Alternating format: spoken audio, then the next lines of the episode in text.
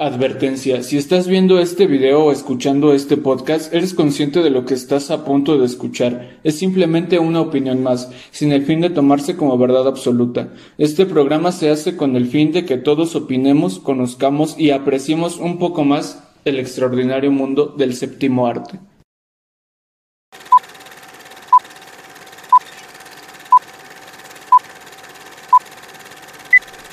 Hola. Si estás escuchando este podcast, quiere decir que estás dentro de la Matrix. ¿Qué onda? ¿Cómo están? Me da mucho gusto saludarlos nuevamente, darles la bienvenida a este nuevo episodio del podcast. Eh, y bueno, estoy muy emocionado porque como ya lo habrán visto en el título, pues vamos a hablar de Volver al Futuro, esta película. Y no solo esta película, pues eh, igual, como ya lo habrán visto en el... En el iba a decir en el futuro. como ya no habrán visto en el título de este video, hoy vamos a hablar no solamente de Volver al Futuro, sino de la trilogía de, de, estas películas de la saga. Em, y bueno, ¿qué decir de Volver al Futuro? La verdad, ya tenía muchas ganas de hablar de esta saga tan importante, esta saga tan cautivadora. Y pues la verdad es que ayer fui al cine a ver la tercera parte de Volver al Futuro y pues wow, ¿no? ¿Qué, ¿Qué, decir? No es la mejor, la mejor por obvias razones es la 1, pero pues disfrutar la, la 3 en, en la pantalla grande es eh, pues genial. Recuerdo que de chico me gustaba mucho la 3. Eh, la ponía y la ponía, el final a mí me encantaba, toda esta secuencia del tren es como que wow. Y pues bueno, la verdad es que Volver al Futuro, Back to the Future, fue de las primeras eh, películas que recuerdo haber visto. Las primeras películas, eh, digamos, pues ya de cine, cine, ¿no? Con las que dije, esto es cine. Eh, Volver al futuro me cautivó. La verdad no tengo idea cuándo fue la primera vez. Desde que tengo uso de razón, yo creo, pues tuve la oportunidad de verla y wow, no sé cuántos años tendría, dos, tres porque esta película la verdad es que siempre estuvo pues muy conectada a mí. No sé, nunca... No, no me atrevería a decir a ciencia cierta el primer recuerdo que tengo de ella porque la recuerdo ahí siempre, ¿no? Y en general el, el cine de, de toda esta camada de directores, de Spielberg, de Lucas, de CMX, de Brian De Palma, es un cine que me marcó mucho. De, em, ¿Cómo se llama? el del padrino. ¿Cómo se llama el tipo que hizo el padrino? Bueno, el tipo que hizo el padrino y Apocalypse Now. Toda esta camada de directores, la verdad es que a mí me marcó bastante e hizo que. Eh, hizo entender que mi pasión es el cine. Eh, también recuerdo otra gran película de Robert Zemeckis eh, es Forrest Gump y igual fue de las primeras películas que vi. Así que si quieres que hablemos de Forrest Gump, esta gran película, pues déjamelo en los comentarios. Igual voy a hablar de ella en, un futuro episodio de este podcast. Así que bueno, vamos a empezar hablando sobre Volver al Futuro. Y bueno, no sé cuánto vaya a durar este video porque voy a hablar de las tres películas, voy a hablar de toda la saga. Tal vez eh, lo hagamos en parte 1 y parte 2. Así que vamos a empezar por donde todo inicia, Volver al Futuro 1. ¿Por qué Volver al Futuro es tan icónica? Eh, hay muchas razones por eso eh, y quiero hablar, quiero hablarles de varias, ¿no? Para empezar, yo considero que la química que hay entre Michael J. Fox y Christopher Lloyd es una de las mejores duplas que ha habido en el cine, eh, que hemos podido ver en una saga porque tan solo verlos es como que te da la sensación de que se conocen toda la vida, ¿no? O sea, la química que hay entre actores es genial y no creo que hubiera podido haber un mejor casting para esta película. Eh, ya el Doc es icónico, eh, la, vestimenta, la vestimenta de Marty es, eh, por donde quiera que lo veas, ya igual es, es, un, es un icono, ya incluso de, de la moda, ¿no? O sea, y es muy curioso porque lo, la gente que lo vio en los ochentas, pues diría que Marty traía una facha pues espectacular y la gente eh, actual de, tipos como yo, jóvenes como yo, los chicos, diría que traen un outfit bastante bueno y la verdad es que sí, o sea, qué gran icono de la moda es Marty McFly. otra razón por la que Volver al Futuro es icónico, el de Lorian, o sea, me impresiona mucho cómo un auto deportivo pudo, pudo ser tan ignorado en esa fecha, porque eh, pues en el 85 el DeLorean sí, pues era un auto deportivo, era un auto muy...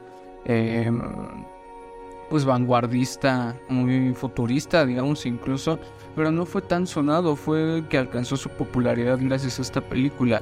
Y pues bueno, eh, como, como dicen en la película, eh, si vas a construir una máquina del tiempo, ¿por qué no hacerlo con clase, no? Entonces, hacerlo en un DeLorean pues fue genial, ¿no?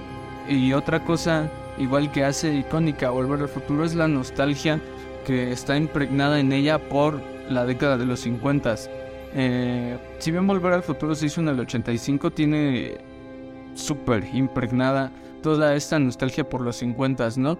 Y es un poquito de como que esta falsa nostalgia que vivimos, ¿no? ¿Por qué digo falsa nostalgia? Porque em, hablando de nuestros días, la gente como yo, digamos, tiene nostalgias de una época que no vivió, por ejemplo, los 90, ¿no? O sea, yo, yo nací en el 2000 y la verdad es que me gustan muchas cosas de los noventas y me hubiera encantado ser adolescente en los noventas y, y, todas estas cosas que sucedieron en esa década, ¿no? Igual eh, la gente que estuvo de adolescente en los ochentas pues tiene esta cierta nostalgia, ¿no? Y podemos verlo en películas como Vaselina y, y muchas más toda esta como nostalgia que hay por esta década, ¿no? Es un fenómeno bastante curioso que eh, el de la falsa nostalgia, no sé si se llama así, si no, pues yo ya le puse nombre. Eh, que sepan que este eh, fenómeno nació en este podcast. falsa nostalgia.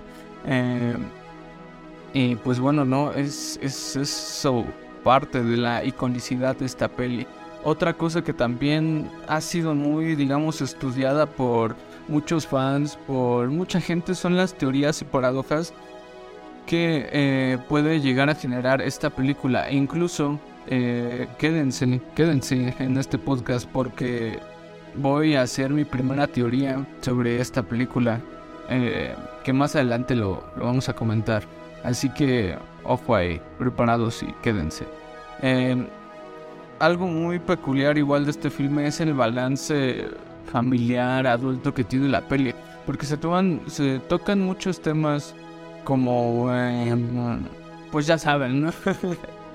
Todo lo que tiene esta peli, o sea, y, y me parece que solamente eh, un productor, un cineasta como Steven Spielberg, pudo dar esta visión del balance que debía tener eh, esta comedia un poquito, porque, no sea, me parece que el guion de Volver al Futuro, el primer guion, los primeros borradores, eran incluso más oscuros de lo que llegamos a ver. Em, ¿Por qué digo esto? Por el tema de... Em, no del alcoholismo, sino de que igual hubiera podido ser un un tipo coming of age esta, esta película. Ustedes saben que, bueno, lo he dicho en este podcast que el género coming of age eh, es uno de mis géneros favoritos, ¿no? Y, y, por qué digo esto del coming of? Porque eh, pues está Marty aquí representando a un chico de unos 15, 16, 17 años, eh, donde pues empiezas a tener novia, empiezas a, ver que tus amigos prueban otras cosas, tú también experimentas nuevas cosas.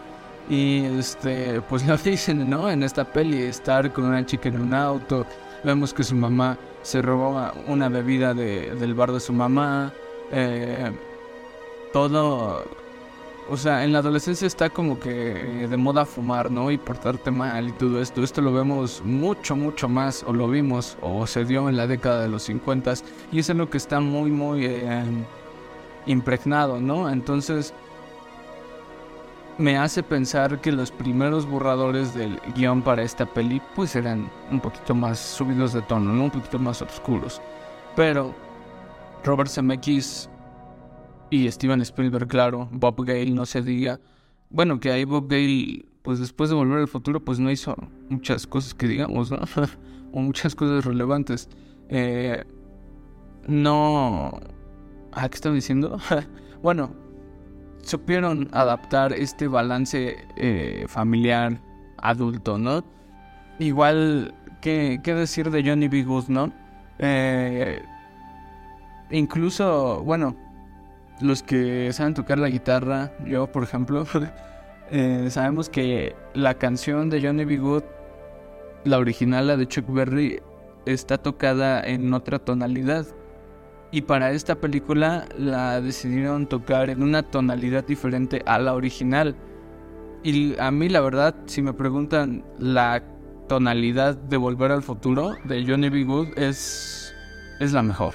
Es la mejor. O sea, me encanta y, la versión de Johnny B. Good de Back to the Future es la mejor. Eh, igual, ¿qué decir de lo, gran actor que es eh, Michael J. Fox? Y, y qué desafortunado su caso. La verdad me hubiera gustado que fuera uno de... Pues no decir de los grandes actores, porque él, con todo y todo de, de su mal de Parkinson y todo, pues es uno de los actores más icónicos, ¿no? Pero si no hubiera sido por esta terrible enfermedad, yo creo que él hubiera alcanzado pues el estrellato. O sea, sí, es que no, no, no, no puedo imaginar, no puedo dimensionar la vida de Michael J. Fox sin el Parkinson, ¿saben? Eh, eh, me da mucha pena, me da mucha lástima, porque pues siento que tenía mucho talento, ¿saben? Pero bueno, vamos a empezar con, con analizar la primera película. No voy a analizar como tal la trama, sí vamos a ver algunas cosas de la trama, pero es que es una película tan bien hecha que hay bastantes cosas que, que resaltar, ¿no? Por ejemplo, los datos curiosos, cómo se hizo, este, los actores que iban a estar y que ya no estuvieron.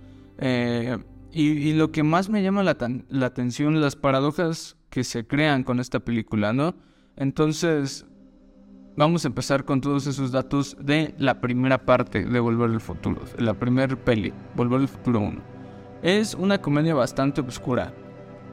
¿Por qué digo oscura? Porque sí, el tono de la película claramente es de comedia, pero como ya lo decía, eh, hay muchas cosas que ahí eh, intervienen, ¿no? Por ejemplo, el caso de George McFly, que todo, o sea, George McFly es el ser más lamentable del universo. Em, digo, para ser un yankee, ¿no? Eh, vemos que tiene ahí su casa muy bien y todo eso, pero los traumas que tuvo que tener George McFly eh, en la época en la que iba a la secundaria, pues debieron haber sido enormes, o sea, tan solo cómo lo pateaban, cómo le tiraban sus libros, eh, cómo Biff casi le rompe el brazo. Eh, eso es lo que llegamos a ver en la pantalla grande sobre la vida de, George McFly, pero todo el trasfondo que debe de haber este, de tener este personaje, pues es grande, ¿no? Eh, sin embargo, la película está muy suavizado y sirve incluso de eh, como personaje cómico, ¿no? O sea, si llegas a tener este sentimiento por George McFly, pero pues está ahí bastante, eh, eh, es, lo que les digo, ¿no? El balance familiar adulto que, que le, que le dieron. igual ya, ya todos los fans de Hueso Colorado de Volver al Futuro sabemos que Eric Stoltz, este personaje que interpretó a... No, no me acuerdo cómo se llamaba, pero salía en una película de, de David Lynch iba a ser el protagonista de, de Volver al Futuro. Y para los que hemos visto la interpretación de Eric, de Stoltz, de Marty McFly, eh, que para los que no lo saben, hay algunas escenas ahí en YouTube eh, de esta interpretación de Eric Stoltz. Es una interpretación un poco oscura, un poco misteriosa, tiene toda esta aura, pues propiamente lynchiniana. O sea, a mí la verdad es que me hubiera gustado en un, en un universo alterno, me hubiera gustado ver la, versión de Volver al Futuro de Eric Stoltz. Porque se me hace que le hubiera dado, no un tono mejor, claro que no, en definitiva, ¿no? Pero sí un tono bastante, pues peculiar, ¿no? Digo, hubiera estado, hubiera estado padre, ¿no? En, un universo alterno. Eh, ver a Eric Stoltz, pero bueno, no hay nadie como Michael J. Fox.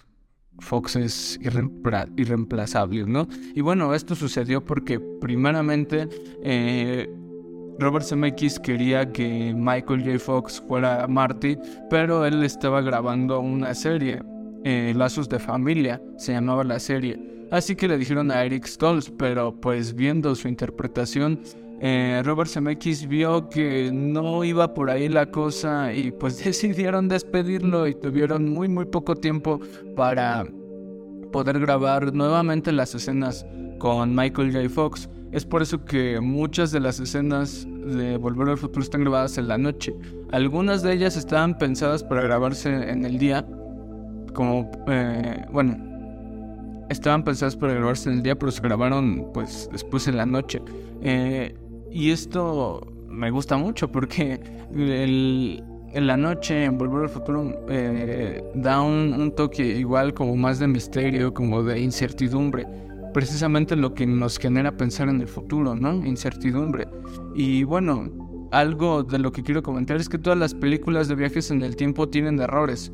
Eh, no sé, Interstellar, eh, Volver al Futuro, no sé, las de los Vengadores, eh, todas, todas. Tú pon una película de viajes en el tiempo y va a tener errores. ¿Por qué? porque los viajes en el tiempo prácticamente pues no existen, ¿no? Y aquí nos vamos a poner un poquito más serios, o no sé, no sé cómo decirlo, ¿y por qué digo que los viajes en el tiempo no existen? Bueno, pues yo pienso que eh, son muy poco probable que los viajes en el tiempo, hablando científicamente, puedan existir, o sea piensa en toda la energía que se tiene que generar, primero. segundo, eh, con un solo viajero en el tiempo que haya, es, eh, son bastantes las variantes que se pueden dar sobre futuros alternos, ¿no? Y esto nos lo dice mucho el Doc en Volver al Futuro 1.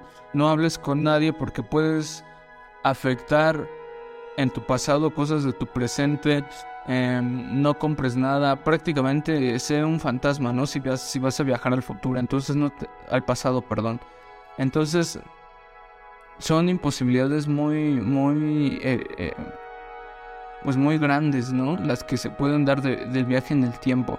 Eh, yo creo que si algún día alcanzamos una, em, un nivel muy alto científicamente hablando, ni con ese nivel tan alto vamos a llegar a ver los viajes en el tiempo. Así que yo creo que los viajes en el tiempo son prácticamente imposibles, ¿no? Por eso igual es que me gusta mucho volver al futuro, porque se da como que esta, este what if, este qué pasaría si los viajes en el tiempo fueran reales, ¿no? Es un buen ejercicio cinematográfico, científicamente hablando.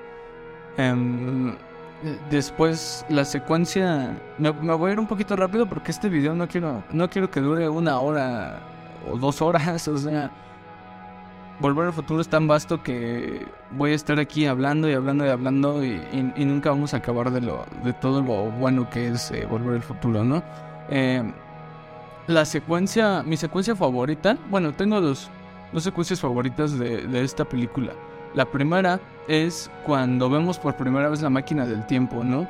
Cómo sale, cómo Marty está grabando y llega en solitario al centro comercial Twin Pines, eh, donde está el Doc con su máquina del tiempo. Y la primera vez que vemos el DeLorean es así como de wow, o sea, me recuerda mucho a E.T porque se siente esta esencia de Spielberg, ¿no? Eh, no sé por qué, o sea, la noche, eh, incluso la máquina del tiempo, como, como la llegaron a confundir en, en la película lo, en donde se estrella Martin la granja, asemeja mucho como que, o sea, la parte trasera como que a una, a una nave espacial, por lo menos esa es la la impresión que a mí me da. Entonces es como ver algo fuera de, de todo, ¿no? La primera vez me, me, gustaría volver a ver Volver al Futuro, en especial esta escena, como si la estuviera viendo por primera vez. Yo creo que me quedo impactado a la décima potencia, porque es como, wow, ¿no? Entonces esa es una de las secuencias que me gusta más.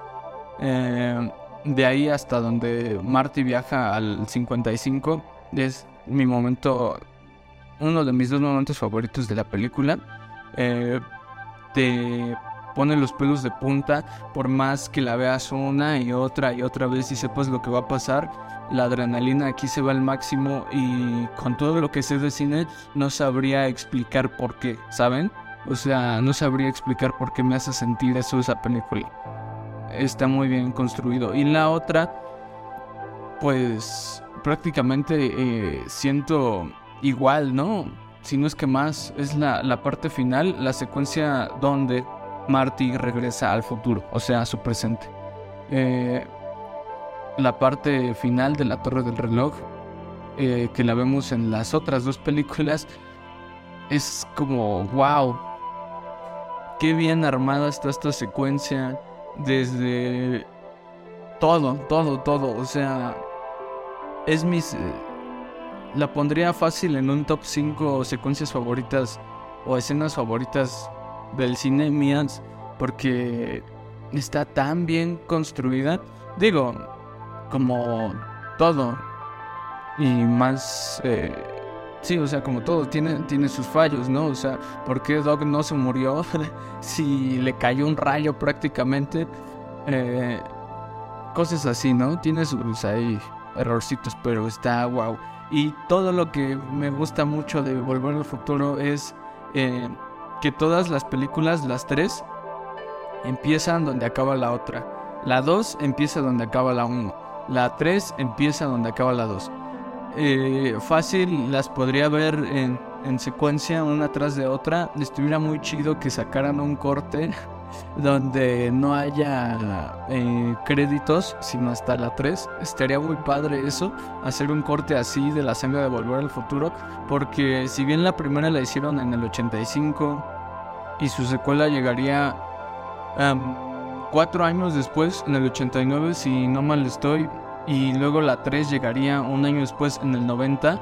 Eh, que ojo, aquí una curiosidad es que la, la 2 y la 3 se grabaron al mismo tiempo y se estrenaron con un año de diferencia. Es como. Fue como. fue como el Infinity War y el Endgame de, de esos tiempos.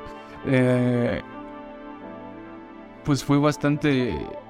Es, es, bastante curioso, ¿no? Que, que una empieza donde acaba la otra. Digo, Ojalá un día lleguemos a ver una edición especial en un Blu-ray, no sé, algo así. Escúchame Universal porque esto te conviene. Yo voy a ser el primero que lo va a comprar.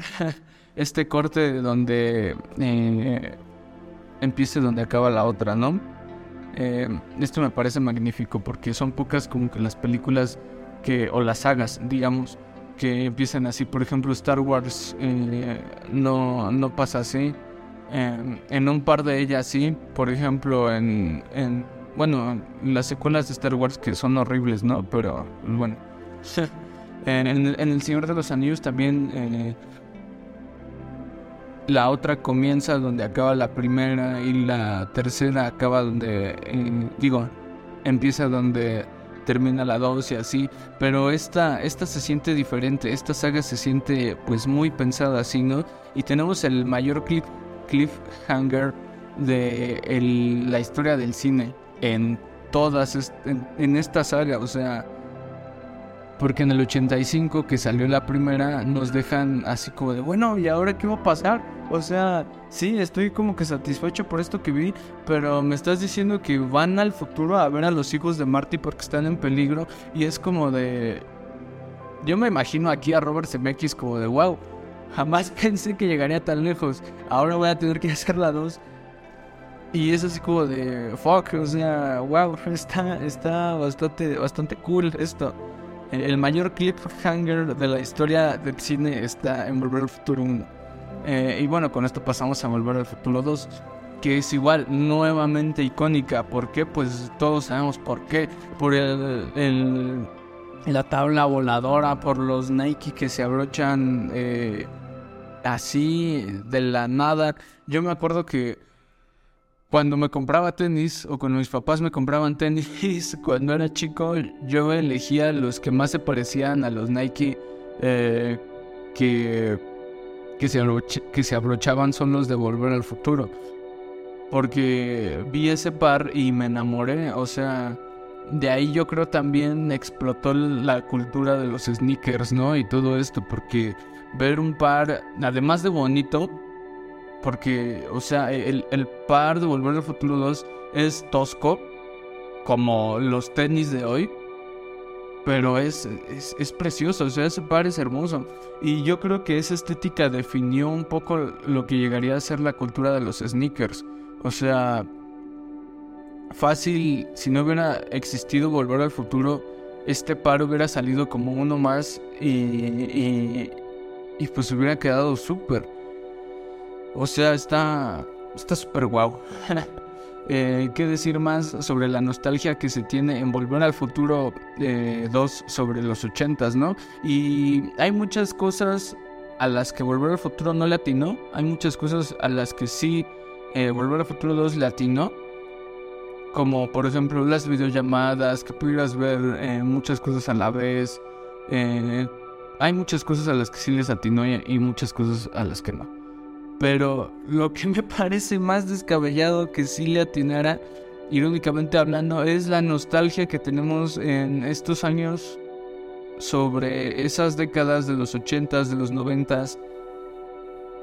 O sea, ¿quién iba a pensar, no? digo, es una tendencia eh, sociológicamente hablando muy, muy posible. Pero ¿quién iba a pensar que estemos vistiendo nuevamente como se vestían esos años, ¿no? Que esas modas regresen. ¿Qué decir de series como Stranger Things? que ocurren en esta época y que nos tienen tan cautivados, o sea, es... Me parece lo más descabellado que le pudo atinar Volver al Futuro. Y bueno, hablando de Volver al Futuro 2, en la, a la que yo le titulo La paradoja del almanaque y quédense muy atentos porque la verdad eh, nunca he hecho teorías sobre ninguna película, pero es que aquí eh, la verdad es que me voy a ir a otro nivel porque les voy a explicar lo que para mí es la paradoja del almanaque. Así que para explicarles esta paradoja del almanaque, eh, donde les aseguro que no van a volver a ver esta saga como la veían, pues es muy importante que eh, se queden a todo lo que les voy a decir. Igual estoy muy nervioso porque es la primera vez que expongo una teoría eh, sobre una película, eh, digo, originalmente que haya salido de mí, ¿no? Entonces, este, pues bueno, esperemos que no la riegue, esperemos que me pueda dar a entender y que lo explique bien todo esto que, que ya escribí y todo, ¿no? Bueno, Volver al Futuro 2 para mí es la más oscura de la trilogía, porque aquí es donde todo empieza a salir mal, donde vemos como que esta verdadera intención de que todo saliera mal y siempre como que nos gusta, em, digamos, como que hablando de historia, hablando de cine, hablando de, de libros y todo eso, como que imaginarnos qué hubiera pasado si hubiera... Eh, salido mal esto, ¿no? Igual yo soy muy fan de Star Wars, eso lo saben mucho los que escuchan este podcast. Em, se tenía pensado que el episodio 6 de Star Wars fuera otra cosa, que hubiera terminado mal. Y aquí me parece que, que igual el, el guion original o, o, los primeros borradores de Volver al Futuro 2 pintaban como para que esta saga, o por lo menos esta película, que nada más fuera esta, esta parte, la primera y la segunda, en la segunda concluyera de una manera totalmente, pues mal. Es, es bueno, la, la, impresión que me da a mí. ¿Por qué? Porque vemos que aquí todo, pues explota y todo sale mal porque, eh, pues ponen una reacción en cadena, como lo diría el doc, donde todo empieza a salir mal mal. Arreglan un suceso futuro, pero descomponen todo lo demás. Eh, vemos que Marty trata como que de salvar a sus hijos por lo que le dice Doc. Porque a, a su hijo, pues su hijo tiene este incidente con, con el nieto de Viv. Y, cae en la cárcel, ¿no? Luego su hija lo trata de, de sacar y le caen otros 15 años, algo así, ¿no? Y para arreglar ese suceso, pues van al futuro y según ellos lo componen, ¿no? Pero aquí pasan dos cosas. Pasan que primero, Biff, que ya había visto el DeLorean en el 85, lo vuelve a ver en el 2015 y pues se pregunta que, qué demonios está sucediendo, ¿no? O sea, se le hace muy raro por obvias razones.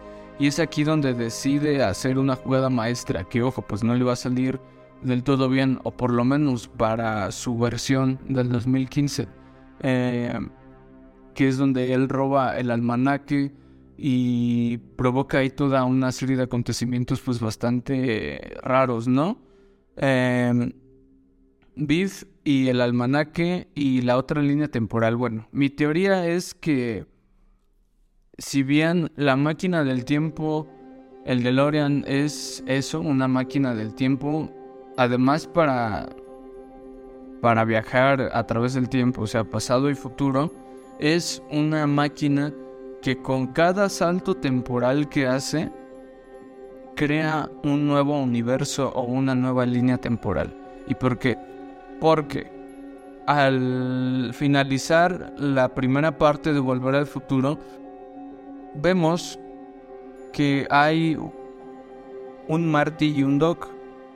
Y Marty llega y ve a su otro yo de esa línea temporal. Pero si él se fue, debería haber quedado su lugar vacío, ¿no? No crearse otro Marty porque igual sus padres no recuerdan haber conocido a un Marty, o sea, ¿por qué le pondrías como que el nombre de tu amigo que también fue como que el, interés amoroso de, de, tu novia y todo eso? Está muy extraño eso, ¿no? Entonces lo que aquí yo quiero exponer es que la línea temporal del de la primera parte de Volver al Futuro, del inicio de Volver al Futuro, de donde comienza, esa línea temporal fue destruida, o por lo menos el Marte, o por lo menos todo fue destruido en la tercera película. Y ahorita les voy a explicar por qué. Eh, ahí hay de dos, o que el Doc haya, se las haya ingeniado para que ese DeLorean haya como que explotado. Porque ahí igual hay dos DeLoreans.